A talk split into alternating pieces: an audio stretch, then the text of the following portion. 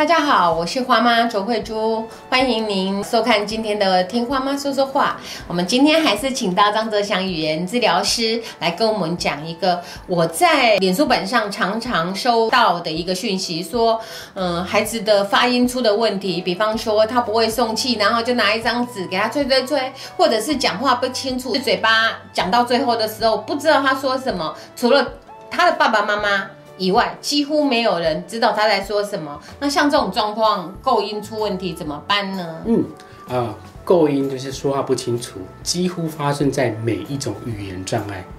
嗯，这什么意思？语言发展迟缓的小朋友讲话也不太清楚。嗯啊，哦中风的老人家讲话也不太清楚。啊，那自闭症的小朋友讲话也不太清楚，因是为他们也有都是动作控制的问题。是那当然就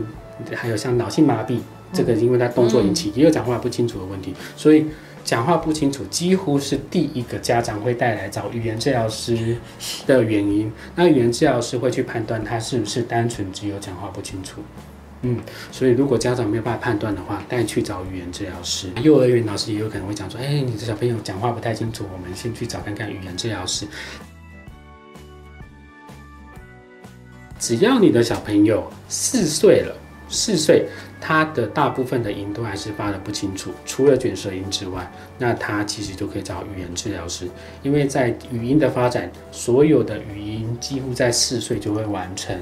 那比较难的音，像会有一些卷舌，或者是特别的音，那他大概就会到六岁，我们最晚可以容忍他到六岁。所以换句话说，四岁的他大部分的音还不清楚，去找语言治疗师；六岁的他所有音当中还有几个音讲的不清楚，去找语言治疗师，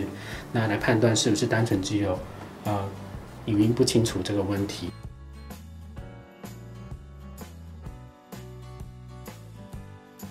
那我们假设这个小朋友单纯只有讲话不清楚，他没有合并有其他的就是语言发展嗯，，超丁丁呆这种，对，就只有单纯超龄呆，那我们就会去判断他造成他讲话不清楚原因是什么，很有可能是他听不清楚，啊，嗯，很有可能他就是听不清楚啊，他就是一直都有听力损失，很轻微的听力损失，大概四十分贝以下的听力损失，听力损失要怎么办？怎么知道？他很有可能就因为会讲话不清楚，我们会发现，或者是他在后面我们稍微小声一点点叫他，发现哎他竟然没有回应。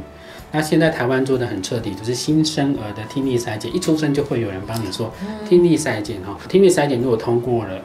我们吃之后就是在我们会比较放心。可是之后他还是有可能会听力退化，有一些疾病会听力退化，有一些药物也会听力退化。那慢慢发现小朋友看电视越转越大声，然后你叫他，他都不太有回应，或者是一次感冒中耳炎过后，他都不太有回应，这样子很有可能就是有听力的损失。那听不清楚，当然就会讲不清楚，因为他会觉得那个音就是这样发。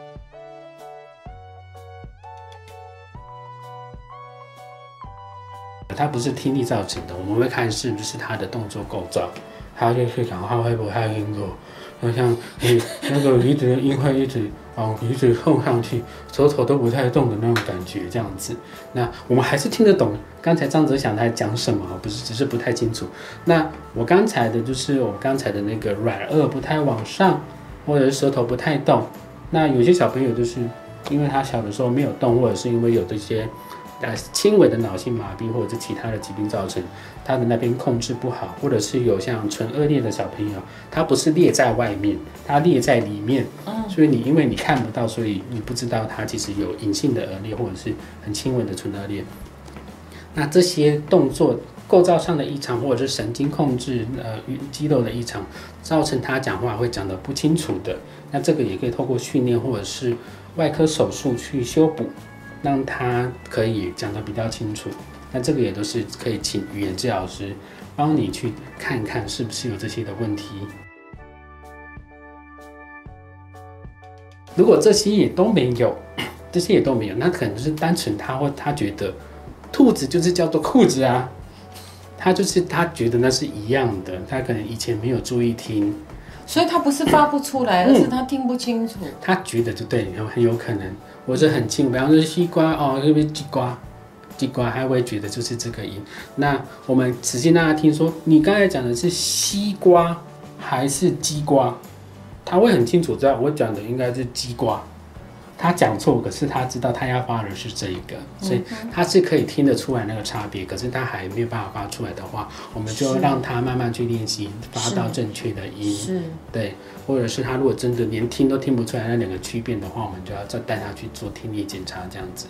所以我再稍微整理一下哦，如果他都没有任何构造上的异常，没有听力损失，没有这边的问题，单纯就是发不出来，我们就陪他练习，陪他练习听得出、听得清楚这个音跟那个音是不太一样的，去发得出来，吸跟鸡是不一样的。嗯，就像我们现在在带着老一辈在讲说，你们以前在讲的 thank you，其实要把舌头放在